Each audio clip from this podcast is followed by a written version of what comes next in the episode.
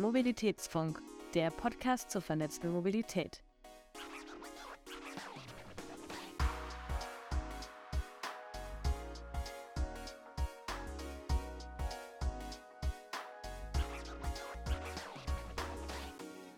Hallo und herzlich willkommen beim Mobilitätsfunk, eurem Podcast zur vernetzten Mobilität.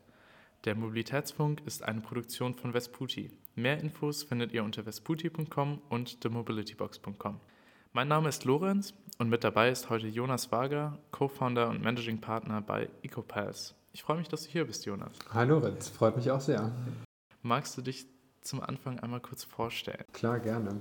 Ähm, Jonas Wager, hast du ja schon gesagt. Ähm, ich bin einer der Gründer von EcoPulse, ähm, einer Firma, die sich zur Mission gemacht hat, den Straßenbau zu revolutionieren. Wir ersetzen Neuplastik, das in der Straße schon seit Jahrzehnten eingesetzt wird, endlich durch eine Recycling-Alternative. Dann frage ich jetzt einfach mal ganz äh, simpel, wie seid ihr darauf gekommen? Ähm, das ist tatsächlich gar nicht so einfach zu beantworten. Wir äh, haben angefangen, jetzt hole ich sehr weit aus, 2015 nach einem großen Erdbeben in Nepal. Und damals war ein guter Freund von mir vor Ort, hat sich entschieden zu helfen und ähm, hat einen privaten Spendenaufruf gestartet, damals noch über Facebook, bei dem viel Geld zusammengekommen ist und er das eben eingesetzt hat, um den Menschen vor Ort dann akut zu helfen. Kam letztlich nach ein paar Monaten wieder zurück nach Deutschland an die Universität, an der wir auch gemeinsam studiert haben, die Zeppelin-Universität, ähm, hatte noch etwas Geld übrig und meinte, das möchte er einsetzen, um auch langfristig äh, dem, dem Land Nepal zu helfen.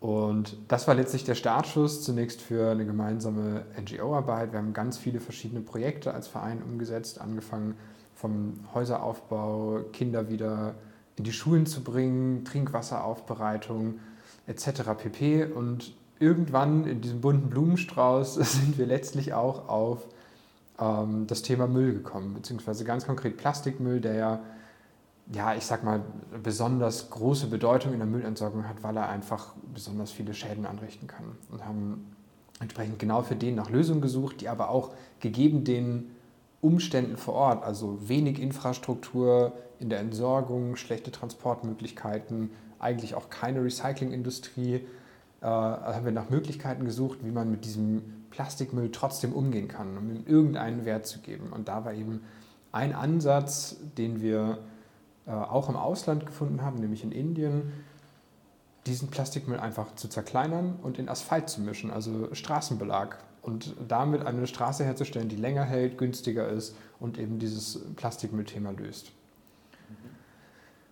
Ja, und ähm, jetzt ist natürlich trotzdem die Frage, wie kommt man damit äh, zu einem Unternehmen, das dann in Deutschland bzw. Europa tätig ist, letztlich bin ich selber kein Ingenieur. Wir hatten damals auch keine Ingenieure im Team und sind relativ blauäugig auf Kommunen in Nepal zugegangen, auch auf Straßenbauern, haben gesagt, hey, wir haben hier eine Technologie gefunden ähm, und würden die gerne gemeinsam mit euch ausprobieren. Und darauf kamen ganz viele Rückfragen, die wir damals überhaupt nicht beantworten konnten.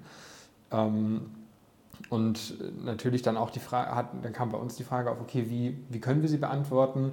Ähm, wenn jemand weiß, wie es geht, dann müssten wir das doch in Deutschland gut herausfinden können, weil der Stand der Technik entsprechend gut ist und haben ja, Labore angefragt, Universitäten angefragt ähm, und sind dabei auf zwei recht renommierte Institutionen gekommen, nämlich die Universität Kassel und da eben den, äh, das Institut für Verkehrswesen und das Fraunhofer Institut für chemische Technologien, die entsprechend beide da große Expertise hatten und haben dann in der gemeinsamen Zusammenarbeit gesehen, hey, das, was wir da in Nepal umsetzen wollen, nämlich das Lösen von Plastikmüll oder Verbessern von Ressourceneffizienz und eben nicht diese super wertvolle Ressource Plastik, was ja de facto Öl ist, einfach ähm, verpuffen zu lassen.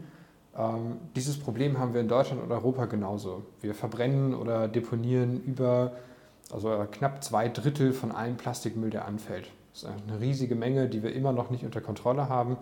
Äh, und da haben wir gesehen, okay, das ist eine Riesenchance, hier auch einen Beitrag zu leisten. Und was wir dabei eben auch gelernt haben, das habe ich jetzt im Intro schon ganz kurz gesagt, ist, dass wir auch seit Jahrzehnten neues Plastik im deutschen und europäischen Straßenbau einsetzen. Das ist wirklich absoluter Stand der Technik ähm, und wird auch immer mehr und mehr gemacht. Und genau da haben wir dann die Schnittstelle gesehen zu sagen, hey, da gehen wir rein, wir entwickeln eine Technologie, die nach deutschem Standard funktioniert, die wir auch in NEPA umsetzen können, aber auch hier ist es eben auf einem unternehmerischen Weg eine super Chance, um einen Beitrag zu leisten. Spannend.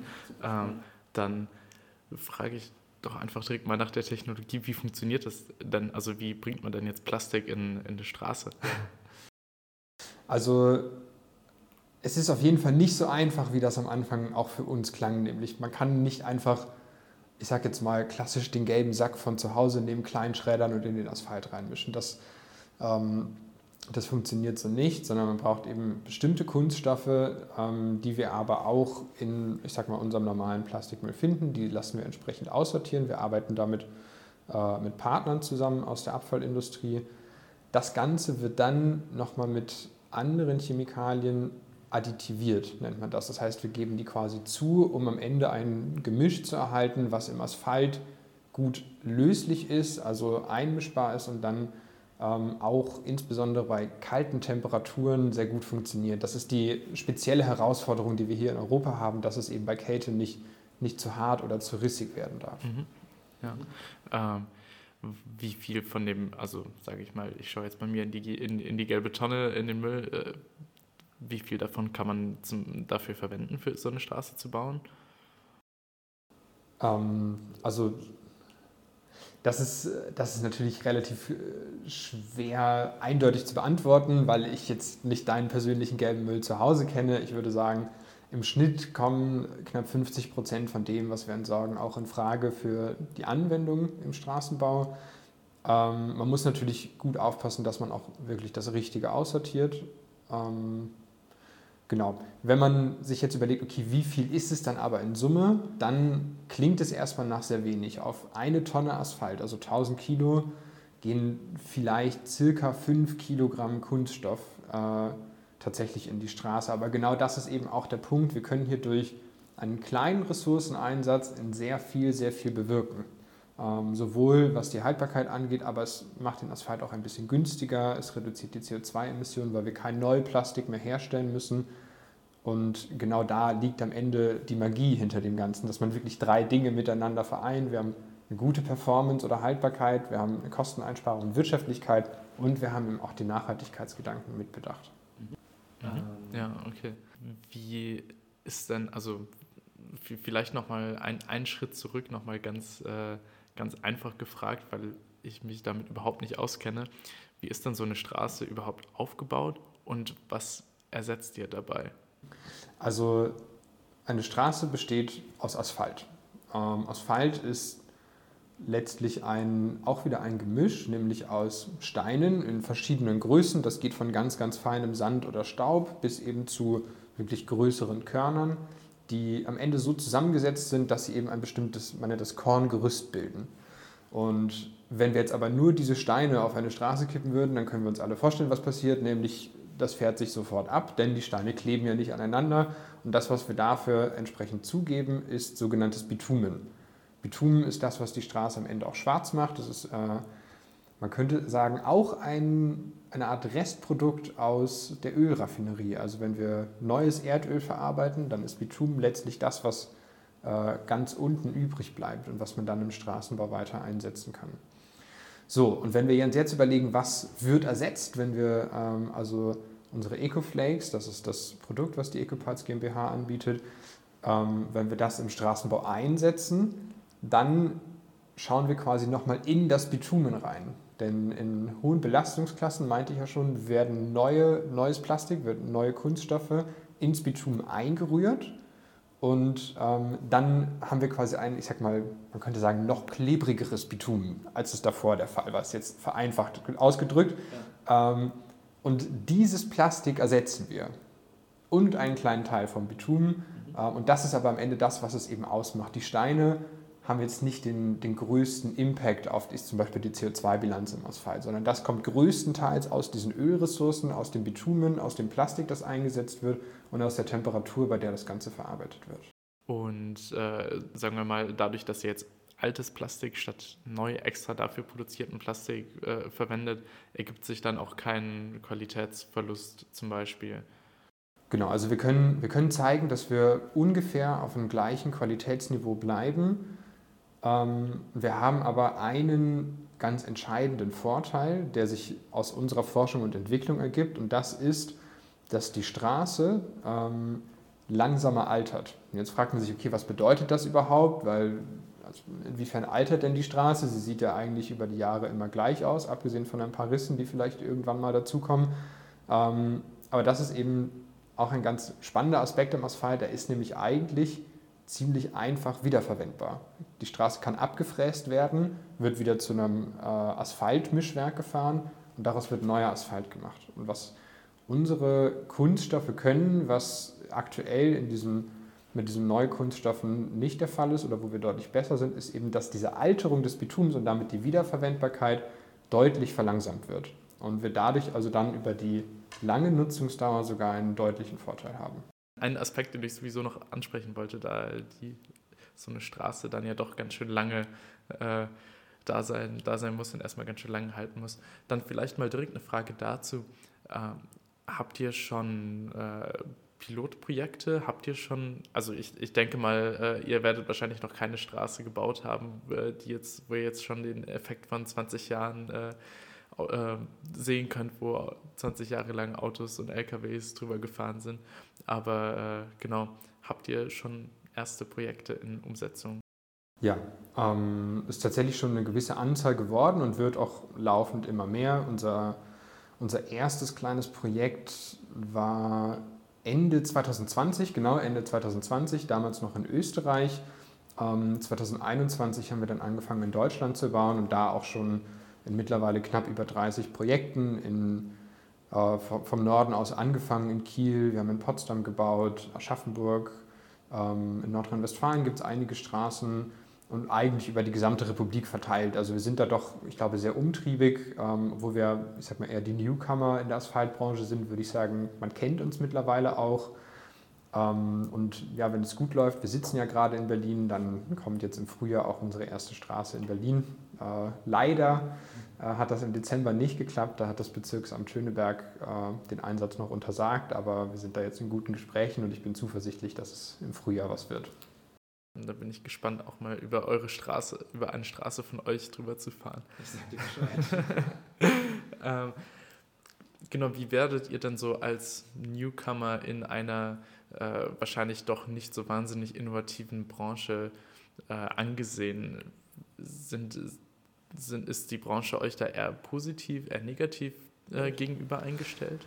Ähm, das muss ich sagen, ist auch ein bisschen einem Wandel unterlegen. Als wir angefangen haben, gab es doch sehr viele Ressentiments. Also da würde ich sagen, hat uns fast niemand äh, gerne die Tür geöffnet, was vor allem daran lag, dass ja unsere grundsätzliche Idee, Plastikmüll in der Straße wieder zu benutzen, keine neue ist. Äh, und es gab in der Vergangenheit einfach Versuche in der Industrie, die auch mit viel Risiko umgesetzt wurden, die dann schiefgegangen sind. Das heißt, da gab es einfach große Bedenken. Ich meinte es ja gerade schon, fünf Kilo Material auf eine Tonne Asphalt.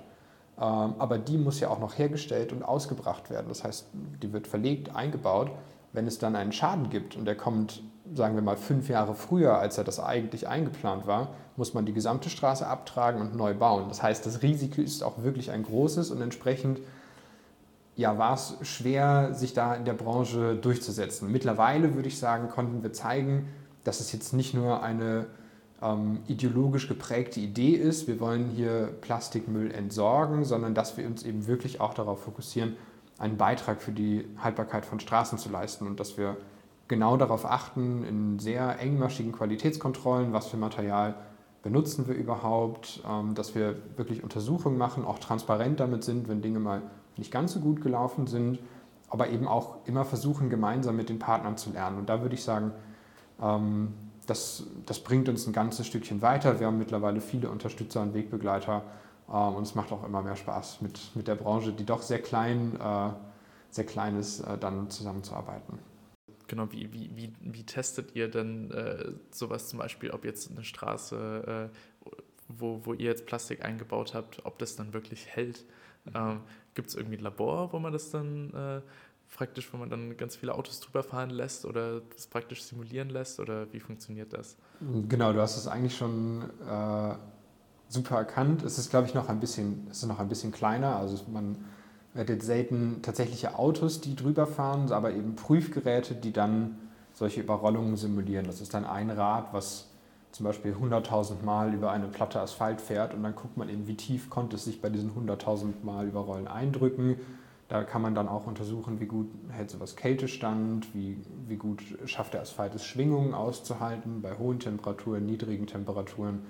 Ähm, da gibt es eine ganze Prüfpalette und wir können eben auch künstlich altern, also eben auch gucken, was macht dann die Luft, was macht äh, im Zweifel auch UV-Strahlung, äh, aber eben auch insbesondere dieser, diese Oxidation, die am Bitumen passiert, das kann man alles untersuchen. Äh, und dann andersrum, du meinst ja schon, es muss ganz viel geprüft werden. Es gibt sicherlich auch viele Regelwerke, die man und Normen, die man beachten muss, was überhaupt so alles in eine Straße äh, rein darf. Ich könnte mir vorstellen, dass äh, das am Anfang gar nicht möglich war von der Regulatorik, was ihr jetzt macht, oder? Ja, das ist leider ein recht leidiges Thema, weshalb wir auch in Berlin jetzt noch nicht bauen durften. Ähm, denn das, was ich gerade meinte, was du richtig gefragt hast, wie prüfe ich denn, ob ein Asphalt lange hält? Und dann gucke ich mir an, schafft er Kälte, widersteht er hohen Belastungen, Schwingungen. Das sind alles Dinge, die im Regelwerk gar nicht aufgeführt sind, sondern das sind eben Tests, die in anderen Ländern vielleicht schon im Regelwerk stehen, in Deutschland aber noch nicht. In Deutschland schauen wir uns eher an, ähm, wie ist das zum Beispiel das Bitumen beschaffen oder die Steine. Also äh, ein guter Vergleich ist, wenn ich mir ein iPhone anschaue, dann guckt man wirklich ausschließlich darauf, wie ähm, wie sieht das Display aus, wie sieht der Akku aus, wie sieht der Prozessor aus, aber ob das jetzt wirklich gut zusammengesetzt ist, das steht so im Regelwerk nicht drin oder nur in sehr vereinfachter Form, ähm, was natürlich schade ist, weil also da muss man sagen, dass wir sind nicht die einzigen Anbieter von neuen äh, Additiven oder Möglichkeiten, Asphalt besser zu gestalten. Und da hören wir aber auch von anderen Marktteilnehmern, dass sie sich dann mit diesen Innovationen eher im Ausland, ähm, ja ich sag mal, vergnügen oder sich halt strategisch so ausrichten, dass sie eher im Ausland verkaufen, weil es in Deutschland einfach zu lange dauert und super viel Aufwand ist, um reinzukommen. Wir haben aber unser Produkt auch entsprechend angepasst, sodass wir jetzt eine Variante haben, die genau in die Regelwerke passt. Ähm, sie ist leider ein bisschen teurer als die andere, also das ist dann eben am Ende der Schaden, den man davon trägt, aber also den der Wirtschaftsstandort davon trägt, aber es ist dann eben doch eine pragmatische Lösung, wie man in den Markt kommt. Gibt es ein, äh, ein Beispiel, ein Auslandsbeispiel, was, wo es deutlich besser funktioniert?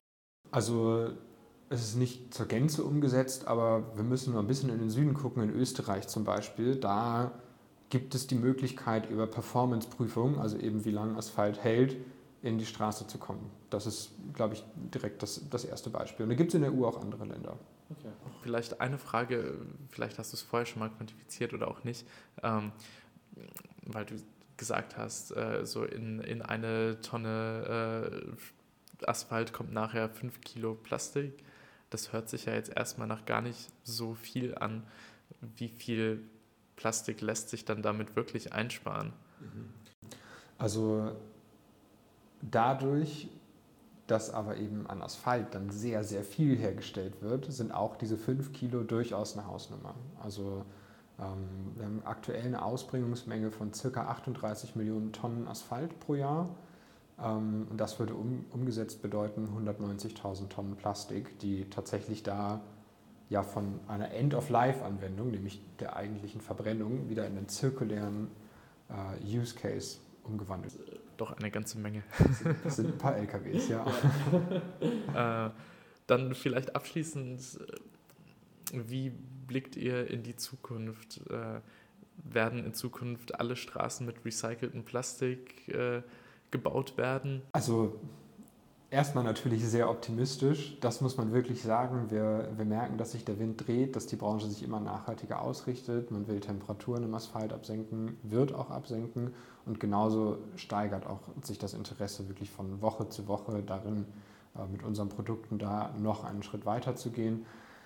Ähm, ob jetzt alle Tonnen Asphalt, die hergestellt werden mit unserem Produkt oder generell mit Recycling-Kunststoff hergestellt werden, das wage ich zu bezweifeln. Ähm, das würde ich selber nicht mal befürworten, denn im Zweifel sollte natürlich immer das Ziel sein, eher nicht zu bauen, wenn nicht notwendig ist und entsprechend auch dann, wenn Kunststoff nicht notwendig ist oder eine andere Lösung mehr Sinn macht, dann eben die zu verwenden. Aber wir sind schon sehr zuversichtlich, dass also der allergrößte Teil an Neukunststoffen, die gerade eingesetzt werden, wirklich durch Recycling-Kunststoffe ersetzt werden können. Mhm.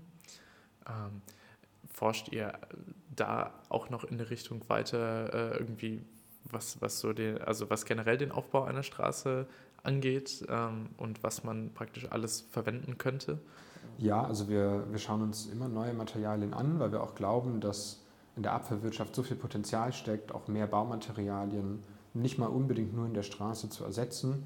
Aktuell zum Beispiel, das werden wir in diesem Jahr auf den Markt bringen, äh, haben wir eine Variante, in der wir die Herstelltemperatur im Asphalt auch noch weiter absenken können, was auch zu deutlichen Energieeinsparungen und auch Emissionseinsparungen führt. Ähm, und genauso schauen wir uns aber auch schon andere Anwendungen von Abfallkunststoffen in der Bauindustrie an. Also da, da ist sicher noch einiges an Musik drin, ähm, wo wir uns auch super drauf freuen. Mhm. Mhm. Und äh, könntet ihr euch vorstellen, irgendwann dann auch mal zurück nach Nepal zu gehen und da dann auch eine, eine Straße zu bauen? Auf jeden Fall, auf jeden Fall. Ähm, tatsächlich gibt es schon eine erste Straße ja. mit Recycling-Kunststoffen. Ähm, aber interessanterweise ist es eigentlich ähnlich wie hier. Auch da ähm, besteht so eine gewisse, eine gewisse Vorsicht darin, zu schnell in, in solche neuen Technologien reinzugehen. Aber auch da ähm, ist die NGO immer noch dabei, das umzusetzen. Okay, schön. Ja. Wir spielen zum äh, Abschluss unserer Folge immer äh, Wünsch dir was. Du kannst dir eine, eine Sache frei wünschen, egal was es ist. Und wenn wir äh, einmal mit den Daumen drücken, dann geht die Sache in Erfüllung. Was wäre das? Hm. Wow, ich habe viele Wünsche im Kopf. Ähm, wenn ich mir eins für den Straßenbau wünschen würde, dann ist es mehr Pragmatismus in den Regelwerken ähm, und mehr Transparenz und Kooperationsgedanken. Also wirklich daran zu glauben, dass wir gemeinsam daran arbeiten, die Bauindustrie, auch vor allem den Straßenbau, in eine nachhaltige Zukunft zu bewegen. Und das funktioniert eben nicht, wenn jeder lokal sein eigenes Süppchen kocht, sondern dann müssen wir darüber sprechen, wie hat die Suppe beim letzten äh, Familienessen geschmeckt ähm, und was wollen wir beim nächsten Mal besser machen. Und dafür muss man eben auch zeigen, wie man sie gekocht hat. Das ist jetzt wieder eine Metapher zum Abschluss, aber ich hoffe, es ist trotzdem klar geworden. Cool, alles klar. Dann kommen wir damit auch schon zum Ende der Folge. Äh, nochmals ganz herzlichen Dank an dich, Jonas, dass du heute mit bei uns im Podcast warst. Danke dir, Lorenz. Hat, hat Spaß gemacht. Ich freue mich. Und wenn ihr Anregungen, Ideen oder Fragen zu dieser Folge habt, schreibt uns gerne eine Mail an mail.vesputi.com. Und noch ein kurzer Hinweis, wenn ihr immer auf dem Laufenden bleiben wollt, könnt ihr unseren Newsletter unter vesputi.com abonnieren. Vielen Dank fürs Zuhören und bis zum nächsten Mal.